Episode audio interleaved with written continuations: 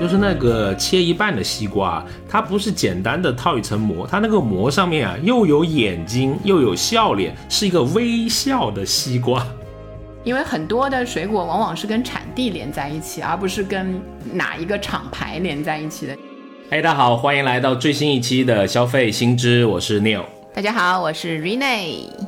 哎，水果几乎是人见人爱，每个小区的周围呢，至少都有着两三家的水果店。它可能是夫妻老婆店，也可能是近十年崛起的这个品牌连锁店。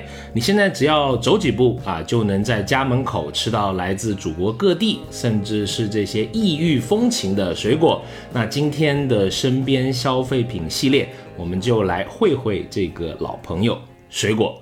哎，如果还想跟我们有更多的交流和互动，开心邀请你来加入我们的听友群，可以加小助理的微信，消费零零七六六六。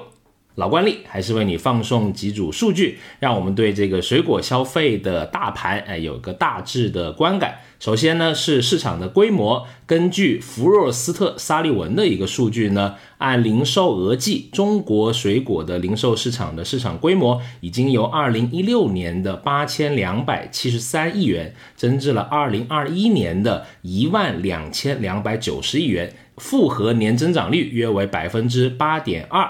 未来中国水果的零售市场仍有进一步增长的潜质，预计二零二二年我们国家水果零售市场的规模可以达到超过一万三千亿元。简单来说，又是一个妥妥的万亿级别的市场。对这个数字非常的吸引人，然后这个水果的不断的上升呢，其实跟我们这一些对营养啊这一些呃摄入食物的习惯也是有一定的联系的。我看到今年由这个中国营养学会组织编写的有一个叫《中国居民膳食指南科学研究报告》二零二一版的，里面说呢，建议每天要摄入。两百到三百五十克的新鲜水果，就最少你要吃一个就是中等赛、中等尺寸的一个苹果，那个就差不多两百克左右。但是目前呢，我国水果人均的消费是不足六十千克的，嗯，这个数量只是美国的一半。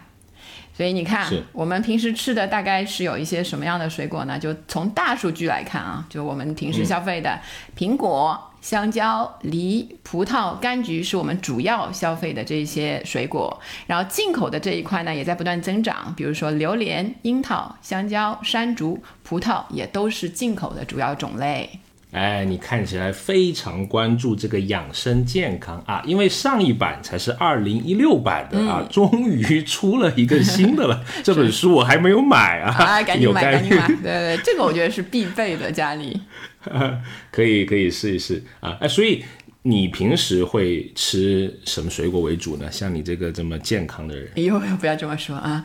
也是努力的在，就是用水果来 假装自己有一个比较健康的一个生活习惯。今天有点客气啊，你啊，这个别绷着，经常是这样啊。后面有 为后面做好那个什么准备铺垫。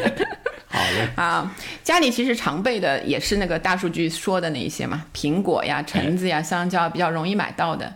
像现在就是也会啊，涉及到一些自己力所能及、负担得起的一些蓝莓呀、什么猕猴桃啊、牛油果啊那一些水果。其实还有一些就是像那个新的，就这几年看到的，像那种橘类、柑橘类的，叫什么沃柑，还有什么不知火，就是有一些名字啊，就我之前从来没有听过。还有粑粑干，对，就类似这一些，就是这两年出来的，有点可怕，讲这种话。干嘛？你又想到哪里去了？然后那个，其实价钱也不便宜。然后还有，比如说配合这个季节，对吧？冬天是智利的车厘子。春天，哎，就是什么上海，比如青浦啊，那一些地方也有红颜草莓。夏天就是进口的什么榴莲啊，猫王榴莲啊，偶尔也要来一次。然后还有包括这个什么荔枝，妃子笑的那个南方来的，还有我们附近比较出名的白玉枇杷，就包括一些什么名字很 fancy 的什么星空蜜瓜、贵妃芒，就那一些都会都会呃尖货的来一些。就整个来说，家里的水果不会中断。就是这样的一个一个情况，你呢？家里面就是小孩比较小的，会有一些不同嗯吗？这个消费？我们小孩已经不小了，别瞎说，待会儿他生气了。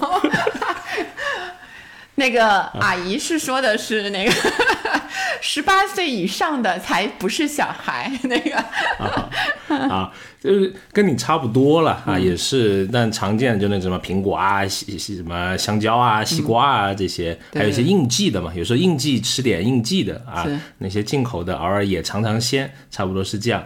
啊、然后。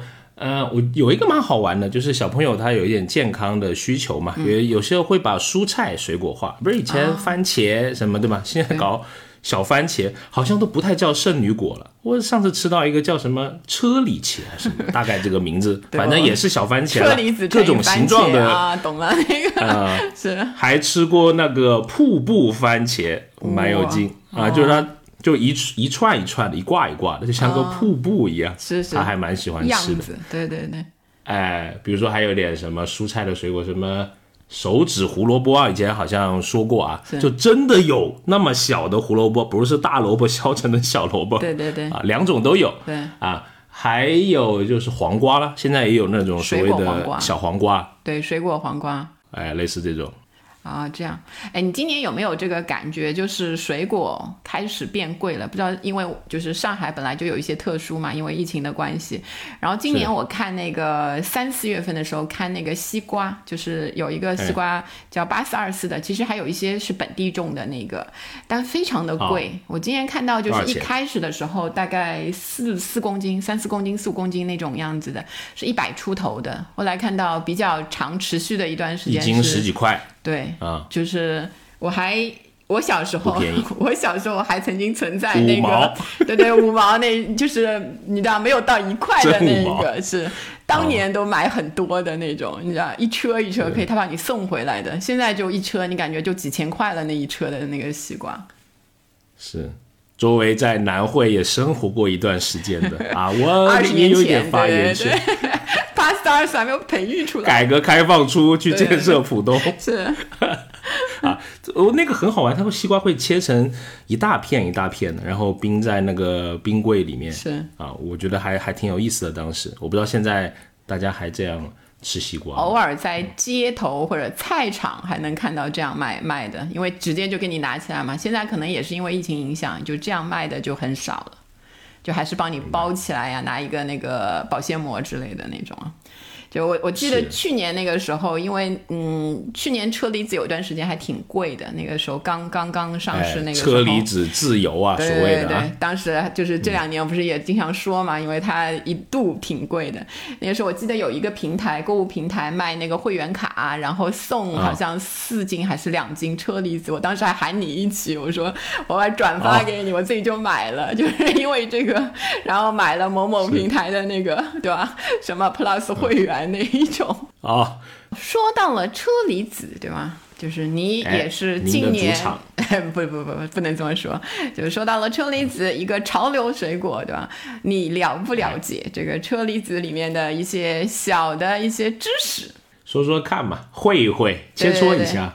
一开始的时候我也挺迷惑，你看到过车厘子它标示那个尺寸的时候有 J。J J 对几个勾，J J J 这对对边叫啊，对对对，啊你知道三个勾哪两个勾表示更大一点的吗？就越勾越多越大嘛。越多越大，对吧？那个勾是代表，那个 J 是代表什么呢？哎，不知道了，不是周杰伦哦，也不是林俊杰，是说打牌吧，三个勾啊，四个勾就是炸，反正啊，勾。是代表 J 是代表那个 jumbo，就是 J U M B O 那个大，就是表示那个大，哦就你知道那个飞机不是 jumbo 那个、那个 J 的那个是客机那个。OK，啊，懂了吗？学到了，哎、不错啊。Jumbo，我以为是斗地主呢是是是，嗯不是勾勾啊？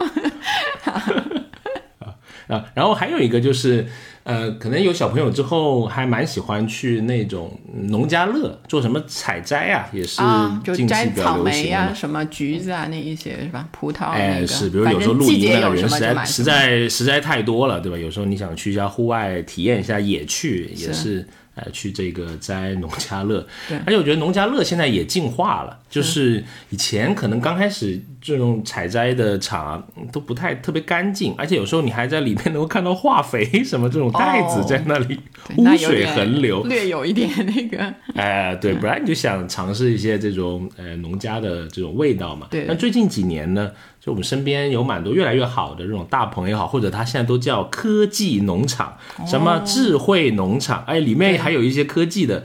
啊，什么无什么无土栽培呀、什么的，然后也让小朋友能了解一些科技的动向。对，那个挺好的，我觉得。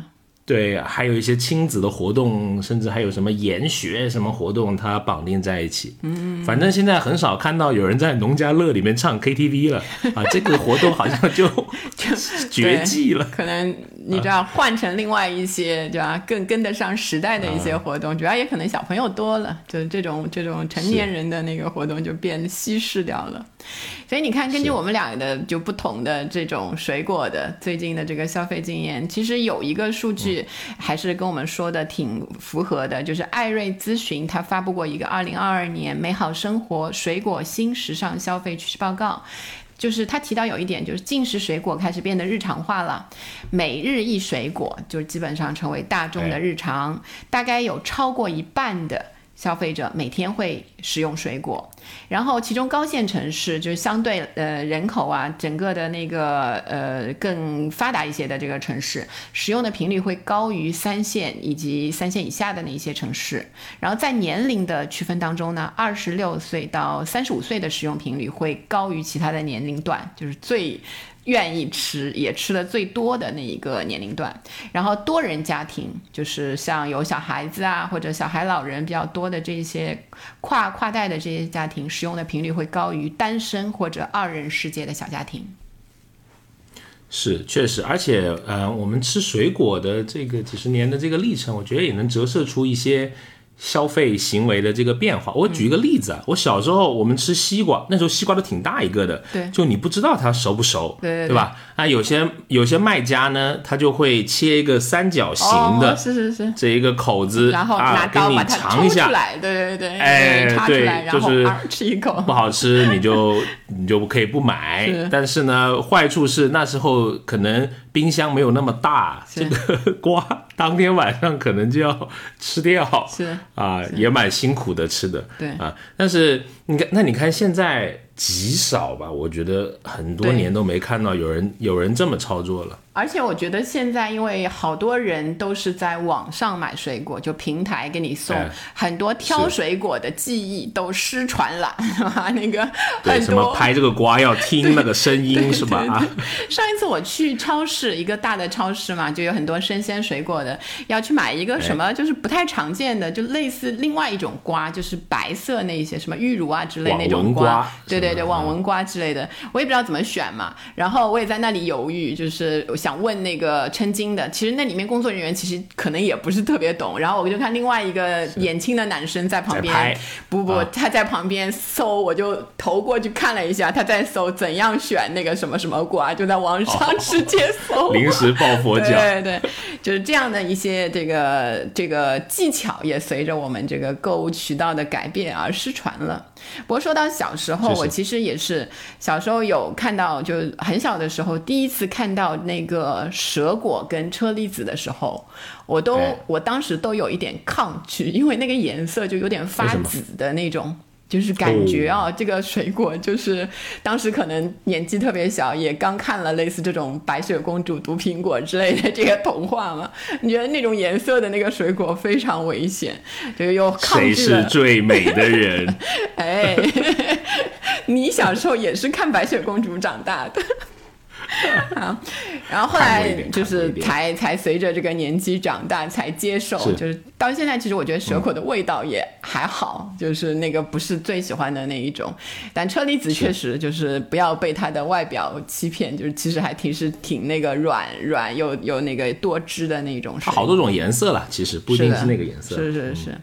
然后小时候第一次看到那个天价葡萄啊，这其实也不不是太小了，因为以前可能都是吃本地什么马路葡萄、飓风葡萄，那时候看到那个有一串一百多的，在日本超市看到的，那个什么秦王或者类似那种很好的那个日本品种的那个葡哦，萄。秦王不止一百，我对对对，类似那一种，就现在我都忘了，可能因为没有买，就 是当时买不哎起。呦，就瞎说。后来最近看到那个新闻，发现我当时看到一百来块，哎真的是非常的呃不值一提，对吧？那个新闻里面，对，二零二一年的时候，有一个石川县的有一种高级葡萄叫浪漫红宝石，一串拍卖出了多少？拍卖出了八点二万元的人民币，就差不多一辆小车。这种葡萄。对对对，就是那种。我看到之前在香港的时候，那个超市里面卖日本葡萄还会写农户的名字，往往这种啊对对对，这种东西它就贵。对对对，哎呀，是，然后还有它可以按个卖的苹果，那时候也是在香港的一个一个新的体验啊。所以你看，那个我们其实呃，慢慢的对这个水果的价格的接受程度啊，这一些都在改变。然后包括吃水果的这个领域啊，刷一下把地图摊开来，对吗？就不仅我们吃到了我们本国的这个水果，其实像那个。要 插一根旗，是吧？啊对对对，你有这样走南闯北、全球旅行的人，中国人民吃到了全世界的水果，我想去火星吃土豆，什么时候能成型？那就不用回来了，就是想清楚再去。啊，哦，说一个吧，呃，讲正经的，就从车厘子说起来吧。我印象里面，在西雅图玩的时候，里面它有一种，我没记错啊，应该叫雷尼尔黄樱桃，因为雷尼尔是他们那一个雪山嘛，是一个山啊，很有名的风景区。对那个樱桃啊，便宜的就像不要钱，好像 不到三美金一磅吧，什么两块九毛九。对，二十块人民币左右，对，是挺便宜的。这太便宜了，因为跟我们小区的一比，后面我们小区也有进那种黄樱桃，人民币要两百多块钱一斤。那是人家要搭飞机来的，真是搭船搭飞机都是。不是国内也有种的这个、这个品种啊、它也贵，哦少，反正因为啊，对，我甚至没有吃过，哎呀，太可惜了。啊，说 好，下次拎串樱桃去上海看你。现在可以平台上订，直接送到我家。换个话题，小气如我。啊，说继续说，哎，两百多块，味道怎么样？就很甜嘛，特别甜。当时其实买了好几袋啊，都觉得自己好像是不是刘姥姥进大观园呀？又不是没吃过樱桃，就买了四袋。当时后面后悔了，因为离开西雅图之后，就别的地方没有那么便宜的能买对到。对对对啊，因为是人家的土特产嘛，相当于哎，就应该搞个十包八包的，就没事就像嗑瓜子一样。它会腐烂的，它会坏的。你这个哦，那个吃的速度可快了，就不知道容不容易上火啊什么之类的。吃那个就没见你牙龈有事儿啊。说到牙龈有事儿，在泰国就挨过一次，就是他们那个小菠萝啊，就好吃，哎呦，不过吃多了真的容易那个，对吧？天气又热、啊，这样子，嗯，而且那个小菠萝很有意思的是。因为泰国人讲中文，中国游客很多嘛，他们就可能会学会几句几句中文了。对对对，二十猪猪，二十猪猪一串，类似这种感觉嘛。像很像，对对对，是。当然也是这个水果小型化的一个趋势了，对吧？嗯菠萝哎、有小的，刚刚说了番茄也有小的，苹果现在也有小的，什么嘎拉果什么，对对吧？好像大家不太喜欢特别大的东西了，对一些精致化的感觉哈。这个可能跟就是家庭规模渐渐的变小，就平均的大城市可能变成了两点一个人，这个平均的家庭规模都有关系。是是，而且都想吃新鲜的嘛，因为小小一个，对吧？什么芒果也有什么小台芒，什么小小一个，嗯对吧？是，所以你看，就是在整体的这个水果消费当中呢，年龄随着年龄的增大，这个消费会增加。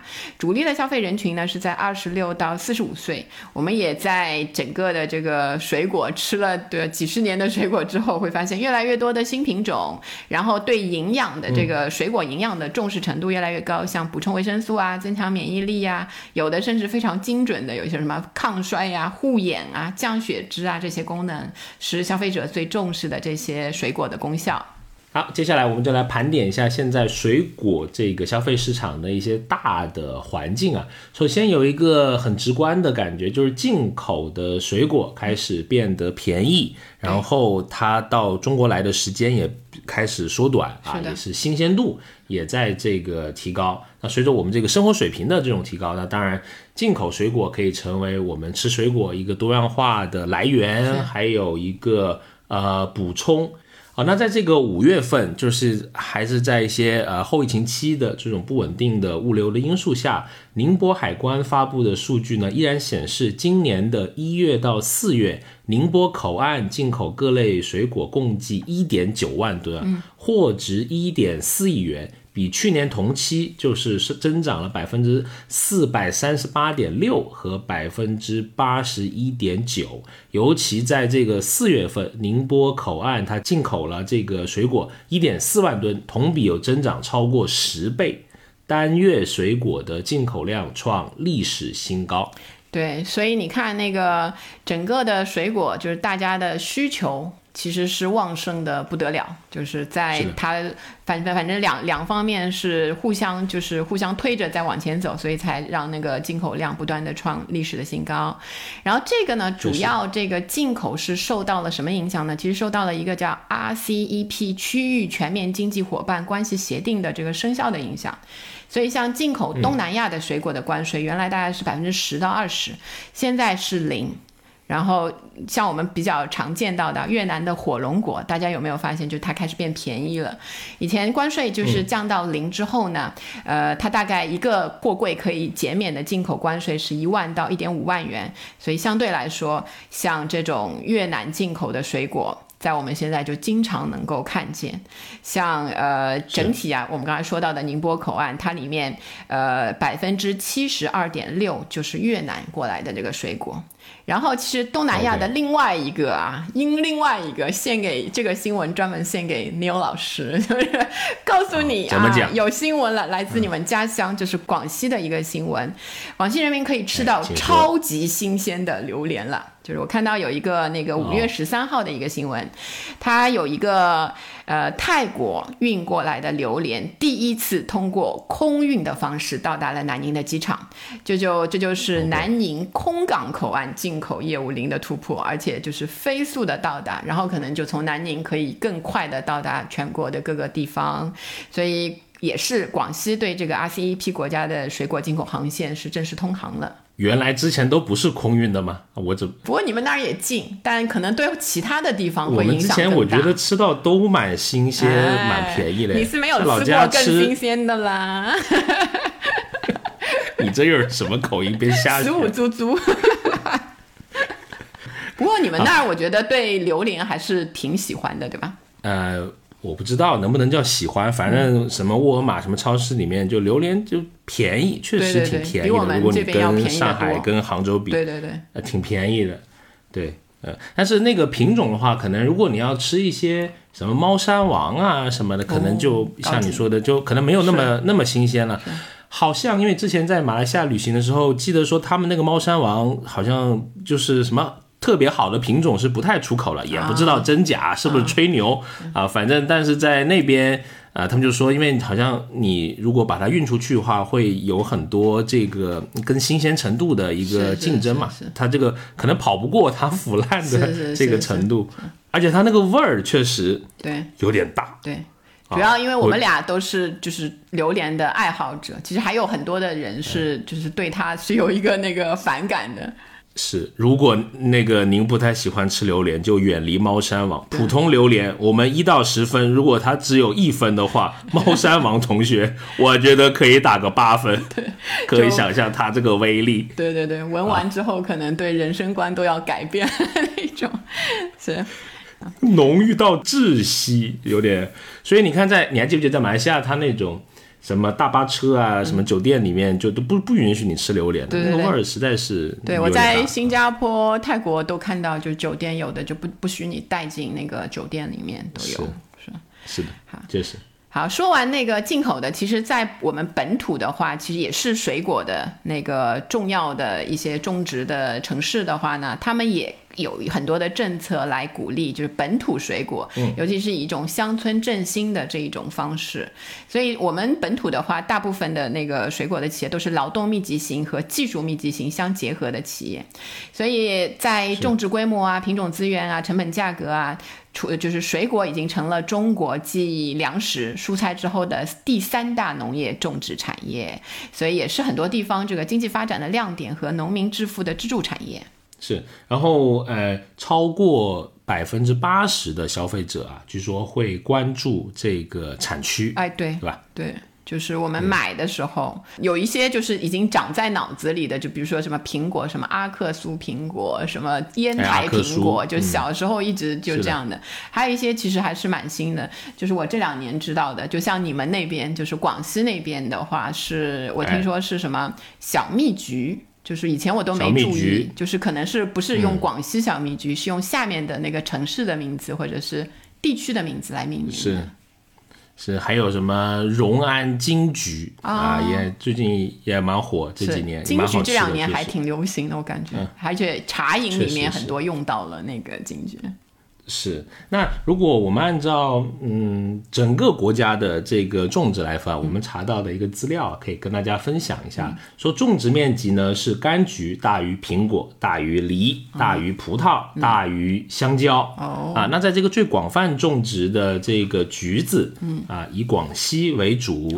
啊，我自己的身边的观察是，我觉得是在桂林和柳州这两个地区是要。最多的，就像你说的，近两年流行的那个小蜜橘，嗯。啊，就是在我出生的那个地方特别火啊，非常火爆啊，但好像没有前两年那么好吃了，可能也是这个人他有点 你挑审美疲劳了，啊，挑剔了。哎呀，那苹果的种植呢，主要集中在这个渤海湾地区，像山东、河北、辽宁，还有。呃，西北的高原区，比如说陕西、甘肃、山西，还有黄河故道区，像河南、江苏、安徽啊，目前苹果种植是陕西省的产量最高。那梨类的水果呢，是河北是最多的。葡萄则属这个新疆的规模最大。对你理了一下，就把我以前纷乱的啊，有有时候去超市收集到的片段的信息归纳了一下，确实是这样。尤其是苹果，因为很多每个省的苹果都得打个卡，对吧？啊，走遍中国系列，经常能在那边看到那个好多地方的苹果，因为苹果好像是超市里面最多的。另外，它储存也相对比较方便一些。所以啊，还是挺挺有意思的，看看这个大的那个数据的信息啊。然后，如果我们从那个产品跟营销端来看啊，最近几年的话，其实水果。就跟健康这一个概念绑定在一起了，所以你看，除了就是单纯的吃水果，对吧？我有我有见过我的朋友，就真的是我的朋友哦，他就是那个减肥嘛，就是有 有一些那个那个身材上面的这个考量的时候，不是我，不是我，真的是我的一位朋友。啊，不是你哦，另外一位，他就有一段时间水果餐，你知道吗？就原来其实就是中等，就是还可以，不是特别胖。就一段时间，他迷信只吃水果不吃主食之后，就把自己活活的酿成了一个小胖子。你知道，就大家要注意，其实水果光吃了不是特别减肥的一件事。但虽然如此呢，就是很多的关联的这些产品，就除了食品，还有其他的一些产品，会加进这个水果元素来突出他们的这个健康的概念。它主要用的是一种冻干的技术吧，把水果那个冻干之后加到其他的东西里面，比如说第一个就是果汁儿。就果汁儿其实加的是那种游离糖，所以如果以那个比较科学的观念来看，其实它不是特别有利于健康的。嗯，所以很多的那个消费者呢，了解到了这个之后，发现果汁呢喝起来其实是特别甜嘛，就基本上现在果都是走这个。所以因为减少了这个糖的摄入量，其实现在这个果汁最近几年的销售是有一点压力的。所以像百事的话，去年就表示在疫情期间，因为越来越多的人在家做早餐，对。对橙汁的需求上升，但整个公司跟整个行业的整体果汁的销量还是在下降，就上升的一部分抵不上它流失掉的那一部分果汁的用户。对，现在还流行什么非浓缩还原啊？哎，就对对对，什么是相当于新鲜榨取的嘛。些那一些哎好概像是念那一些，对，然后就通过那种巴氏消毒来做的，它保质期没有不像什么一两年没有那么长啊，对对对通一般就是二十天这样，给你感觉是一个更新鲜的一个东西。我好像一般的话，就现在因为居家的时间长了嘛，就不会太喝这种果汁。以前就是那一天，如果感觉自己没有机会吃到水果，我就会买一瓶这个类型的果汁，作为感觉是一个补补补充剂、补偿作用的那一个。确实，嗯，然后还有一些水果类的酒啊，对吧？还有什么呃热红酒啊，里面好像也也要也得也得放一点东西是吧？放点苹果还是放点什么？我我不太喝这个，啊，对对对，哎，是 不太喝，没有跟上潮流啊。然后还有就是你像那些新茶饮嘛，就什么喜茶呀、奈雪，就是那一些啊新茶饮，就是靠水果不断的推出一些新产品，然后还能不断的出圈。就像什么小青柑的那个概念，以前我都不太知道这个小青柑这个水果，可能在南方比较流行，然后后来才知道什么这一个类型，还有什么小橄榄啊，那一票的那个水果都是通过茶饮送到我面前让我知道的。然后像那个呃喜茶啊那一些，就什么枝枝芒芒，就很多这种用水果一起搞的那一些饮料也是长盛不衰，对吧？是，喜茶那个冰激凌其实也蛮好吃的，啊椰子味的，这我不知道它是什么椰子啊，是啊、就冰激凌好像分两种风格，一种是实际上有水果的，就水果的食物就是镶嵌在里面的、那种，一般是那种现打的那个冰激凌，给你放一些，然后有一些是味儿的。味儿的，就是有点像那个牛那个方便面的那种概念，你也不知道用的是什么，就是料包冰激凌。对对，类似这一些。不过真的挺好吃的，而且你感觉吃椰子冰激凌和吃奶油冰激凌感觉好像更健康。哎，在就是答这些，对对对，这种。然后包括你像女生或者其实很多年轻人都喜欢啊，甜品蛋糕那一些，尤其是加上一些时令，什么无花果啊、牛啊油果、芒果，对对对，车厘子啊那一些放上去点缀一下，对吧？拍的，嗯，就真的 就真的感觉在那个小红书啊或者朋友圈上一发，哎，倍儿有面子的那一种。是，呃，不只是这个饮食啦，有一些跨品类的，比如说电子烟也有水果味的。呃这个我就不过近期已经对对被它被禁掉了嘛，就不准呃再生产这种水果味的，因为觉得可能会吸引更多可能不是这个烟民的青少年去来尝试。所以你看，就是不断的有一些用这个方面来营销正面的，有一些是负面的，所以还是自己要要去分辨一下。然后，其实，在其他的水果的营销上啊，就正统的水果卖水果的水果营水果产品的营销上，还是有一些道道在里面的。就我以前听你说，就是曾经对吗，也是负责过 某一类啊，就没有你没负责过的那个产品，哦 那个食品类卖过太多东西了，对对对，就分享一下。我的朋友，请跟我们说一下你的那个经验吧。电商干几年，这个头发都掉的差不多了啊。改天可以聊聊头发的问题。今天我们先聊水果啊。我分享一个卖芒果干的故事吧，因为你知道芒果干，呃，你如果是在一些电商平台，我拿淘宝举例啊，它是一个很爆的爆品。对对对，对，如果有商家的朋友，你可以看呃这个品类的，你可以看生意参谋上，它这个是一个非常高转化的这么一个品类。当然了，竞争也非常的充分。你所知道的良品铺子啊、三只松鼠啊，他们都有这个款是啊，而且芒果干还蛮有这个人缘的，好像大部分人都还蛮喜欢对，吃而且它长得。黄黄的，就很吉利的感觉，就跟金桔一样的意 什么思。？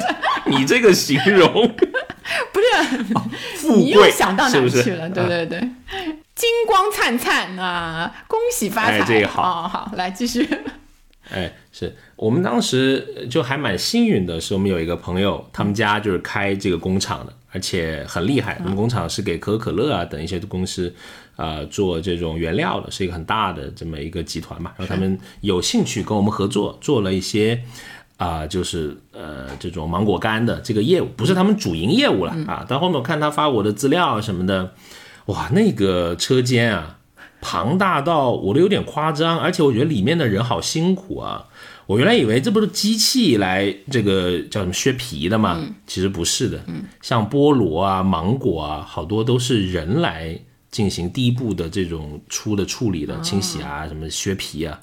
你就看到漫山遍野的芒果啊，好多人坐在那里，然后啊削啊。很辛苦这个事情啊，然后当然你还会发现这是一个农业，做做农业真的太不容易了，那个产业链之深之复杂，我觉得嗯得有好多的能力才能经营好，因为人家是从这个种植园就开始投资的，对对对，对吧？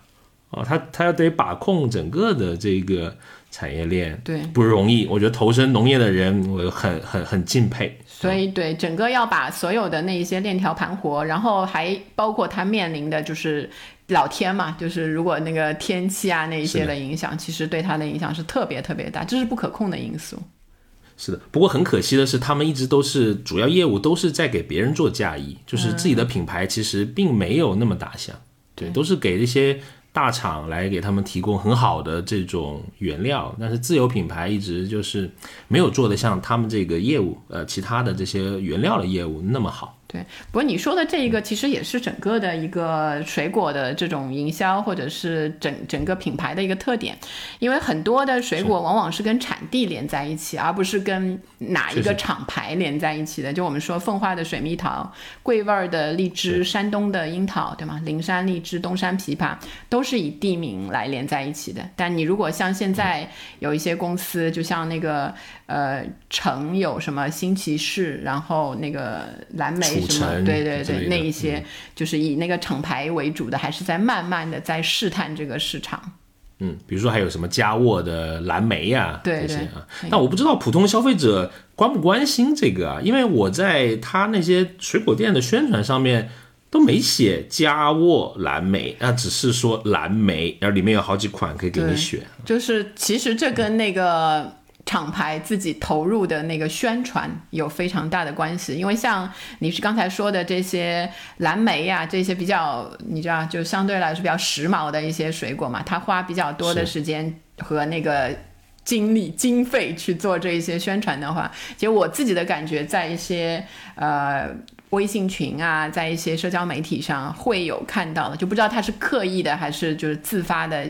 大家在在说说到这一些厂牌了，还是有一些那个的，可能要看。而且有时候都不说厂牌，都说一串数字，对吧？比如说你们南汇的那个什么八八四二四，八四二四，八四二四现在不仅是南汇了，对它它它是一个代号，就是一个品种了，一个品种。对，哎，不过带了这个品种，你会感觉很有科技含量，就是最近的就是农业科技的那种感觉。是，所以我们那边有时候会写什么农科院。啊，什么帮你研制的这个一串葡萄？对对对，像你刚刚说的那个新奇士的那个橙子也是，它那个代码也很多的，什么黑标的，什么四零一二吧，还有类似这种啊。那个水果店的人都不说这个是。新奇士是我印象里面，上次买只跟我说这个是黑标啊，四零一二，好像是这样子。所以就是用这个代号来，感觉会这个这个品种会更好像更专业，对，更专业一点那个是。所以，然后包括那个起名嘛，就像我们其实自己有那个樱桃，然后叫车厘子，对吧？感觉上啊，有一点那，就像那个凤梨和菠萝、猕猴桃跟奇异果。就很多，像猕猴桃其实就是中国发源的，但是你如果本土的那一些比较小的，我看到有卖的那一些猕猴桃的话，一斤就两三块钱，比较小的那个种类。但是如果是奇异果的话，其实如果像什么金奇异果那一些，一个可以卖到六到十块钱一个，其实还是挺有那个差差价的。确实，哎，我听说过的樱桃和车厘子啊，它确实是两种东西，但是是同一个叫什么同一个大类啊。所以如果你从什么植物学什么什么来来分辨的话，嗯啊，所以你看那个这个是它本身的在命名啊那一些品牌上的一些营销的特点。然后如果落到我们身边的那些我们能买到的水果店，他们的那一些促销的话，其实呃。很多年前，我们其实是专门做过一个非常系统的从南到北的不同城市的研究的。如果你还记得的话，当年我们做那个，那是曼妙的二十多岁，对，当时的头发啊，我就不说了。都扎辫子呢，啊开玩笑，是每天洗发水用的哎呀，那个。是我们多年前，其实也没有多年前啊，就几年之前曾经做过一个，就是横跨中有小十年了吧 对，对。差不多啊。横跨中国的一个水果市场的研究，对吧？当年当然当时的的。有一些有一些那个研究的那一些成果，就已经化成了像大家现在看到的，比如说水果的平台化呀，然后整体的一些产业链的那个，然后有一些小的东西，小的有尤其是线下店铺，其实跟我们当时看到的还保留了很多的这种营业啊、营销方面的那一些特点。就现在我们看的时候都会会心的一笑，就因为生鲜类其实水果是折损，就是每天的损耗非常大的，它只要放放一天，它其实就已经亏了很多的。所以我们当时看到的那个时候刚刚起步的那个果切店，你还记得吗？就果切那个，阳光果切啊，好像 起了个阳光就显得它好一点。因为刚开始大家不都说果切就烂果，或者是那个快过期的，然后切一切嘛。对。那个时候就开始有所谓的这种阳光果切店，而且是只做果切耶。啊，因为那个时候刚开始有一些外卖已经开始出来了嘛对，，当它就时在深专圳供那家店，我记得，哎，深圳，对。哎，真的在深圳专供那个上班族用。没错。我不知道现在这种店的模式，嗯它还在不在？就只做果切的。对，但你看到现在很多的那个水果的连锁店。就开始做这个果切，做的风生水起了。当然，他们是啊 就是前面有过一些那个负面的新闻，也是关于这个的，对吧？那那当然，只是大家会非常在意这件事情。然后像水果店的话，现在放在门口的，一般都是甩货的。就是不是，其实不是因为那个，是因为它的损耗特别大。如果这个东西是易腐的那个水果的话，它需要尽快的、快快而且大量的把它清走。所以那那一部分你看到特别便宜。就如果您真的对这个新鲜程度感兴趣，就是摆在门口的啊，就 啊可以考虑一下，还是可能多往前走两步。对对对，然后然后摆在门口，它多半会用一些那个买的多就便宜。对它，而且不是一斤这样打折，它就是五斤的话，我就给你便宜百分之呃二十啊、三十啊，就这样子。然后还有一个就是，嗯，你经常现在能看到的一些这个大卡车啊，停在路边，然后旁边放个秤，哎然后下来两个人，直接给你说我这个是什么什么产地过来，然后直接，然后卖的又特别便宜的。就是相对你说苹果外面是八块钱一斤，它可能同品种的是五块钱一斤，就非常吸引你买的。这些呢多半是有一点花样的，你知道那个花样吗？那个 我不清楚，您聊聊看。主要是因为一个是它便宜嘛，所以它它它嗯就是那个吸引你多买嘛，五块钱一斤比外面便宜百分之五十这样子。它的秤是有问题的，就通常它那个哦秤能差到百分之三十到五十。你要买的多的话，你那买 那个西瓜之类的，我也得去摸一摸是是产品，我带一个呃秤去。然后就是因为他打一枪换一个地方是完全没有售后的嘛，他不期待你的复购哎率，是确实所以，然后还有就是很多是他在那个水果市场拉的那种尾货。所以他才能啊拉那个非常非常便宜的那个价格，然后卖给你，又缺秤，然后价钱是便宜的，当然，所以但整个吃亏的可能还是消费者更多一些。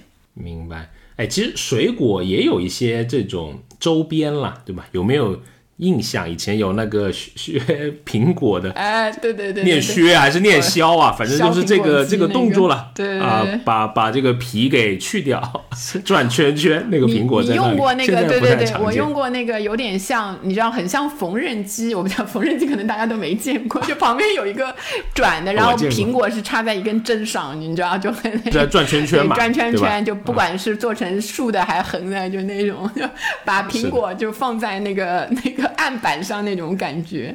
就后来这个不知道为什么就没了，就可能这个东西消失了。消失了就就还挺可爱，但是很占地方。就还有像同类的有那个压成器，有很便宜的，就你就哎靠人力嘛，你就发现你压完一个之后，压第二个，你的手已经没有力气太累了是是，你压完就是 每天压的话就可以练臂力。然后后来还是 就是这一些复杂的器器具，还是换成了那个削苹果的那个刨刨啊，嗯或者是那个削皮的那个刀啊之类的。然后这一方面其实也有不同的那个牌子，我以前买过那个嗯 Joseph、Joseph 那那一个牌子，就有点贵，但是还挺好用的。？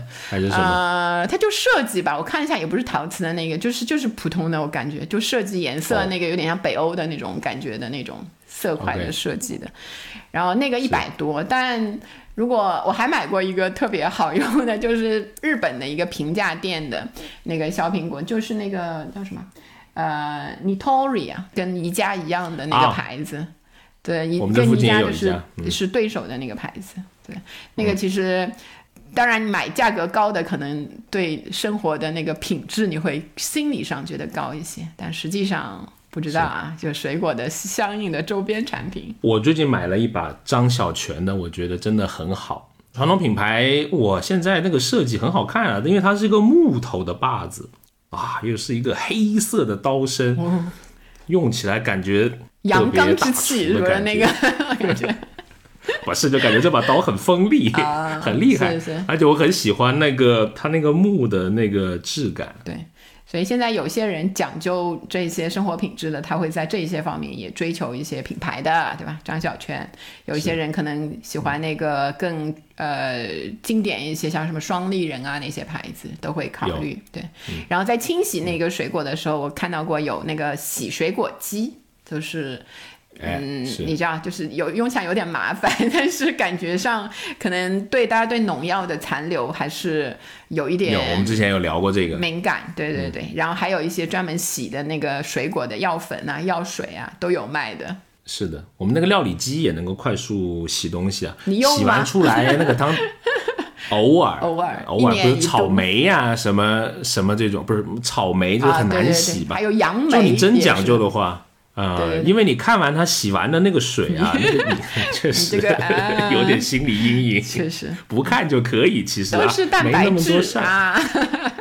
是啊，然后像那个非食品类的啊，其实我们也会有水果的这个参与，作为这个周边的产品哎，比如说香薰，还有香水，它很多是水果的那个口味的，就是它走那种甜美的风格，甜甜的啊，整个生活就感觉很愉悦、很充沛的那种感觉。而且感觉复合水果，前调是个啥是吧？前调是橙子，后调哎，是葡萄很多哎，还前调后调呢啊！以后做香水那一期的时候啊，你去多摸摸产品，送我两瓶 试试看。可以，我这里有多着当呢。啊，好的好的啊，然后呃，我突然又想起来跟水果有关的一个陈年往事啊，嗯你还记不记得？应该第一款就出圈儿的体感游戏啊，近几年啊是那个水果忍者，啊，是吧是是是是是，好像现在也没什么人玩了啊！哇，以前真的好火啊，太火了这个游戏。当年还曾经流行过，对对对。很火。那智能手机，比如你有很多的这个传感器之后，可以玩这种、这种东西。是的。然后，嗯、除了这些周边产品，如果我们把那个眼光放回这个企业这一端的话，你就看到水果的那个零售的特点啊，它是彻底的低集中度，然后充分竞争的市场。所以你放眼望去啊，数以十万计的水果专营店，然后还有包括这个商超，像什么大润发、永辉啊这一些，还有无数的流动的水果商贩，包括我们刚才说的那个卡车族啊那一些。所以线下的生意是非常高的分散性跟竞争性。就这么说吧，就每年有新开出多少家这个水果店，就有多少家倒闭。哎，是。比如说，你看这个百果园近期不是呃做那个 IPO 吗？对对吧？他说他的这个营收规模突破百亿，嗯位居行业第一啊，但是它的市场占有率也才只有一个点哦，啊！大家注意啊，就是你看已经上万万亿亿规模的老大也只占一个点是啊，是不容易。这个市场这个竞争真的很激烈。是，而且是经过奋斗之后，对吧？才占到了百分之哎一这一个规模，是。但嗯，多残酷这个市是场嗯的，你说到的这个百果园，我看到它其实就是五月的初才向港交所递交的这个这个招股书嘛，所以它现在是是有五千三百家门店，一年的营收超过百亿呀，终于超过百亿了。它的主要的这个模式就是加盟的这个模式，所以快速的复制。然后快速的开店，然后铺满全国。然后很有意思，就是去看他们的那个客单价，就是二零二一年啊，百果园平均的客单价是三十六元，然后先另外一家先锋水果也很类似，就是三十四元。所以你可以看这个跟我们之前聊过的那个面包店的那个面包烘焙的那个单客单价非常的相似，对，呃，所以它呢是会随着我们就比如说啊日摄取的水果量的升高，它会升高的，就是。如果消费者被教育说啊，我一天真的原来吃一百克的水果，我现在要吃到半斤了，那它的客单价就会高的。就这个还是要靠整体的慢慢的积累。是因为你买好一些的橙子就八九块钱一个，买四个橙子就没错，就是这个客单了。没错，嗯。然后现在我觉得有可能是艺人消费族的增加嘛，很多的去这些店里面可以单个的购买。你买过单个吗？不会，以前感觉就是 那个会会不太好意思。但我可能是比如说橙子来两个，哎，但是会好几个品种拼一起，但很少就是买两个橙子就就走了，可能两个橙子、两个香蕉，再来什么四个橘子什么之类的，混起来。对。混批哈，我们叫是是是。以前如果你去菜场啊之类的，就买水果就会觉得不太好意思，就买一个。但如果到这些，就是他反正称的时候很精确的帮你能称的话，我就很乐意，就是多买几个品种，然后每一种的那个数量买的少一点，就这个还挺挺好的。对，毕竟嘛，不不容易多放嘛。但你看那个生鲜产业的话呢，虽然，呃，你看它在稳步的上升，但是它的共同的难点还是这个食品的安全。就像这个百果园刚刚提交这个招股书没没多久的时候，就五月初嘛，它那个新闻出来是五月六号。的消息。对对对，百果园就是因为它加盟店太多，就里面的一个加盟店发现变质水果用果切的形式售卖，然后是发霉的那个苹果嘛。所以他就连夜道歉，来就是安抚消费者，还是试图就是能够重塑自己企业的形象。是，哎，就是我们之前调研过水果店，我才知道这个水果真的很难搞啊，它这个这个保质期，对对对，这个真的。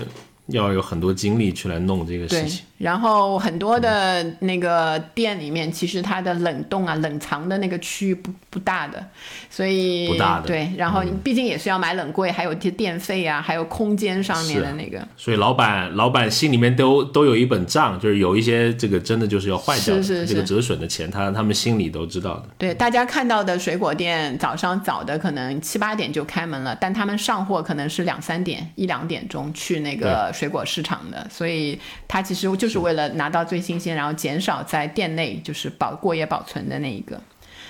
然后我们看过了这个厂家啊、营销那一端的，我们看看那个消费者端啊。我们年轻人，年轻人最近几年都在讲这个水果自由，对吧？水果自由其实也是折射了一个消费升级的，对消费升级的一个概念。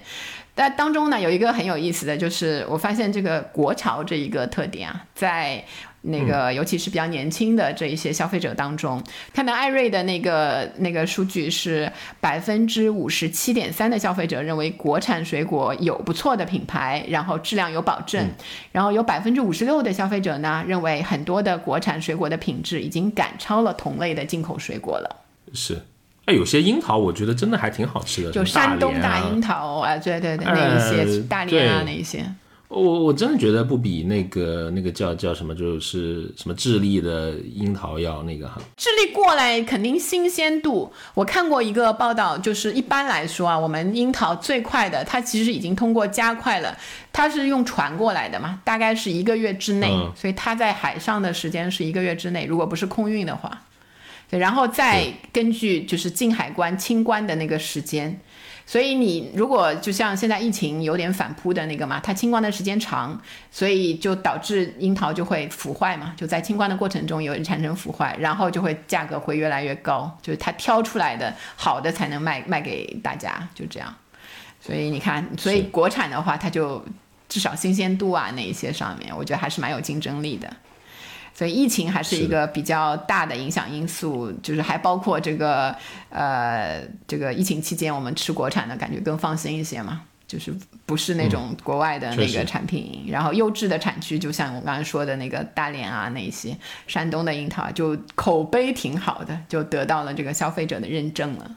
是有段时间我们在那个水果店买进口水果都还要扫码登记呢，就有段时间不是有那个哦对对对对对对，冷有有冷链的那个隐患嘛？所以多少有点影响，是。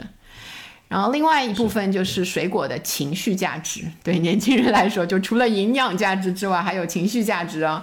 对很多人来说，就开始变得重要了。里面比较突出的就是女性消费者和那个三十五岁以下的这个消费者，大家觉得啊，心情愉悦一点，吃到一口好的水果，可能就感觉对自己好一点啦，心情也会好一点，就是这样的。那还有一些这个，嗯，可能所谓是这个呃仪式感的消费吧，对吧？比如说夏天啊就要来了，这个美丽的季节也是很多的这个应季的水果，对，呃，这它就开始出来了，比如说西瓜呀、荔枝啊，对对对对对，啊。时令水果。啊，据饿了么的这个数据显示啊，立夏的前一周，全国荔枝果切啊，它这些消费呢，环比四月末是有上涨超六成、啊。那这个西瓜的这些消费呢，环比上月增长仅翻番。对，而且像西瓜这些，因为太大，所以大家年轻人很多就是不是那个几个人住一块儿难很难消耗掉，他还是买的果切。是然后另外一个就是情绪价值呢，是在于你身边的水果店往往开始搭这个会员体系了啊，加个会员加个微信，或者是那个积分。对对对，嗯然后相对来说，店里的那个服务员、服务人员又比较固定，跟你都是啊都聊两句，聊两句，对对对。因为我我第一次去那个我家附近的一个连锁水果店的时候嘛，我就没有他家的会员嘛，他就问我有没有，我说没有，办不办？我说算了吧。然后他说不要紧，你今天用我的会员给你打折啊。那我就有点不好意思，我说 是哦，那好，那我下次我来，我一定就办一个会员吧。我们经常去人家店，那个人都喊我大哥，大哥前，大哥后，哎呀，大哥已经五十多弄了，得很江湖小弟五十多，大哥那个。但是听着心里面确实挺开心的 而且啊，你跟他熟了之后啊，你都不用在饿了么上面订，你直接微信发他，他就给你送家里面，就超过一定的钱，因为会比饿了么要便宜点嘛，他又没有平台的这些抽佣。是。好，然后在消费者选择那个水果的时候呢，营养和颜值成为这个消费的重要选择因素。特别是有一点啊，深色水果得到了大家的喜爱，有百分之近九成的这个消费者去喜欢这个深色水果，因为觉得它们就富含抗氧化剂和维生素，尤其是一线的城市。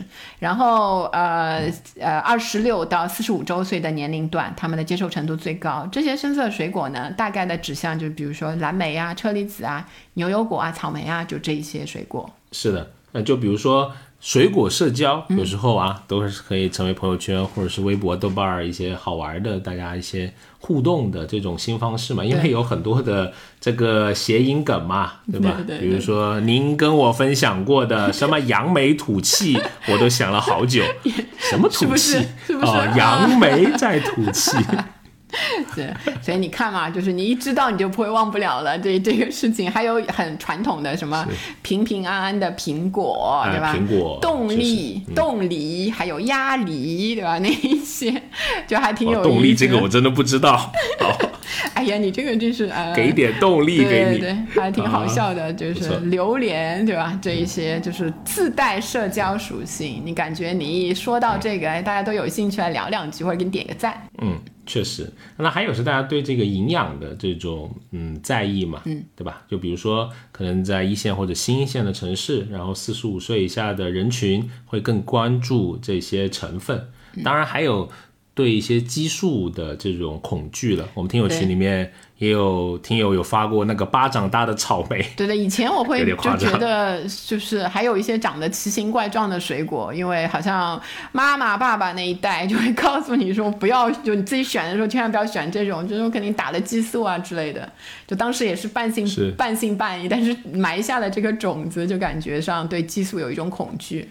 是，而且家里面老人还有这种他们的一种呃叫什么选择的这种标准嗯啊，说那个苹果啊要选歪的。长得丑一点的，些对对对叫老树果，我不知道这个 有没有用 啊？对但是是大家这个消费的选择里面嘛，就你别搞那么好看，你搞得好看了，好像是打过药的呀，或者是搞过蜡的呀，什么之类的啊。然后，如果你去看一些更进阶一些的科普文章，尤其是对糖分，就是现在这个糖尿病人人群也开始增多嘛，年龄也开始往下了，所以对糖分的这个在意就包括就是投射到了这个水果选择上，大家会把水果分成那个 GI 升糖指数高和低，吃完之后对这个血糖的影响的高低的那一些，就会推荐，比如说。低低 GI 指数的那些水果，可能会建议大家多吃一点。可能高的那一些，可能大家要注意一些。是，那作为啊我们这种可怜的减脂人群，才会强调一个饱腹感 啊，对吧？对啊，饱腹感啊，最经济的就是吃苹果啊，苹果。来跟跟再跟推荐一个，就是番茄加那个黄瓜，那个水果黄瓜加上番茄可能更好。就是人生可能会真的还蛮饱腹的，是的，而且它是在吃饭的前一个小时吃，对，就是你在一些减脂的攻坚阶段，然后在吃的那个方式上面呢，我们也开始走那个多元化的食用的方式啊，就我们之前说的这个果切，然后水果捞。这一些的方式，其实那个放呃做成这样的形式的话，一份可能都要在二三十块。其实比如果你真的去买水果的话，里里面还还还能加点其他的那些东西。所以以前还有专门的这个连锁店的，现在好像专门卖的比较少了。但是就是水果店就是兼卖，你在那个呃外卖的平台上面也可以订到那一些。是啊，还可以跟大家分享一个我们壮乡特色。呃，南宁和柳州有那个我们叫酸，南宁叫酸野啊，就可能跟泡菜它有点像啊，也是腌在坛子里面的啊。我们那也水果也能做成这种类型的泡菜型的这种食物的。对对对，南宁会特别还多一些，比如南宁他喜欢那个大的那个青芒果啊，切片，然后还撒那种辣椒粉来吃，其实蛮好吃的。OK，啊，大家如果有机会到。往西南宁或柳州可以试试看啊，还不错的这种小吃。是是是，芒果好像还有什么蘸酱油啊，估计是同一脉的这个吃法。就是把它当对菜，其实也还可以，也真蘸过，我觉得味道也还行。是啊，是。那还有它的形态也很多样了，你可以在街边的小小摊儿，然后你可以在夜市看到，甚至都还有品牌的连锁店，就真的是个全民的小食的那个感觉啊。是。不过其实说到那个有喜欢这些果切的人，也有很多的人他是不喜欢那个果切的，他会很敏感对这些被啊加工过的水果。多半呢是因为这个加工的卫生和品质的担心。就以前呢，以前我很少买那个半个西瓜，就切好的，除非我看到那个超市的人就在那里给我切。就是，但有时候因为太大的西瓜真的是太大了，你根本就没法提回家嘛，只能买半个。所以就是如果只看到半个，我就会怀疑那半个是不是坏的那种感觉啊。就像吃烤鸭一样，对吧？永远不要买一半的烤鸭，你不知道另外一半在哪里。哎呀，你这个人想太多了，对吧？但是你看那些西瓜啊，现在很有很有趣啊，就是那个切一半的西瓜，它不是简单的套一层膜，它那个膜上面啊又有眼睛又有笑脸，是一个微笑的西瓜。好像你感觉这样子，感觉西瓜太郎在跟你说带我回家吧，就那种那个。人家不知道西瓜太郎是谁，但是你就感觉是一个，哎，好像是那么一个挺新鲜的东西，生动的那个，拥有生命力了。对你好像不太不那么讨厌它了，对，但是我依然没买，对不起。所以你看，就是针对有这样一些就是担心的这一些人群呢，就五月五号的时候，中国连锁经营协会联合饿了么共同制定了一个果切行业的第一个团体标准，让消费者在吃果切的时候呢，可以更加安心一些。嗯，确实，而且现在对一人食也是开始友好嘛，我们刚才说了，对吧？就像你西瓜少一点，好像很少有店里面会拒绝给你切一半的。嗯。他都可以帮你切，就是你对那个笑脸西瓜，如果你有这个疑虑的话，老板毫不犹豫又会再开一个。对对对，是 亲眼见证。是啊，然后水果呢也开始变成了这个零食的一部分，聚餐用餐之后吃水果，看剧的时候吃，下午茶啊、工作啊、学习啊、加班啊那一些都要把它当成零食来吃。嗯，确实跟瓜子一样。对对对，还有一个这个户外的，刚才我们讲了户外的这个采摘，对啊，挺不错。那也是大家对户外现在的一种向往嘛。是是我记得在上两个月假期的时候，我就想去草莓园摘摘草莓，给那个老板打电话说：“哎呀，不好意思，别来了，最近啊，方圆三公里的草莓 都被摘完了，草莓来不及长，哎呀，跟不上你们来的不及长，不知道。最近长大了没有，嗯就一票难求啊。然后户外的另外一个方向就是啊。露营对吧？露营的三大、三大进阶啊，我最近听说的，第一个就是铺个布在外面，就是叫野餐，这是第一初级阶哦段。方格子的布，对对对。第二步就是要从这个这个瀑布开始支个桌子之类，这个是第二个阶段，就上面放点吃的，就叫野炊，野炊就炊烟，炊事班的炊啊。第三步就叫露营阶段，就是要出现帐篷。木桌子，然后必须要有水果，就是你的那个点缀的拍照的时候的那一些啊鲜花跟水果一定要出现在你那上面，才能称得上露营。所以你看啊，户外的场景里面有点水果吃，拍拍照啊，这一些也是重要的因素。我觉得人家拍的确实挺好看的，我我说实话，是的是的而且它水果的搭配一定得有蓝莓，一定得有草莓，对吧？可能它那个色泽对对对在里面，就是红色啊那一些配在里面，好看的多。是。不过你这个进阶 不敢苟同，如果按照我来说，我觉得最高就是人家就要去劈柴火的，那是真正就喜欢这种。有啊，有这种，对对对他们就真喜欢这种生活方式的会自己劈柴，然后自己吊个锅起来对烧东西吃。好，不管怎样，就是我们说了理了一下最近看到的一些水果的这一些消费端啊，然后这个品牌啊、厂家端的一些新的趋势，跟大家分享一下。就是大家可能也观察到了，因为在不同的城市、不同的地方也有一些新的这个小的起来的趋势，很多崛起的小点，对吧？也可以欢迎大家到那个评论区跟我们来分享一下。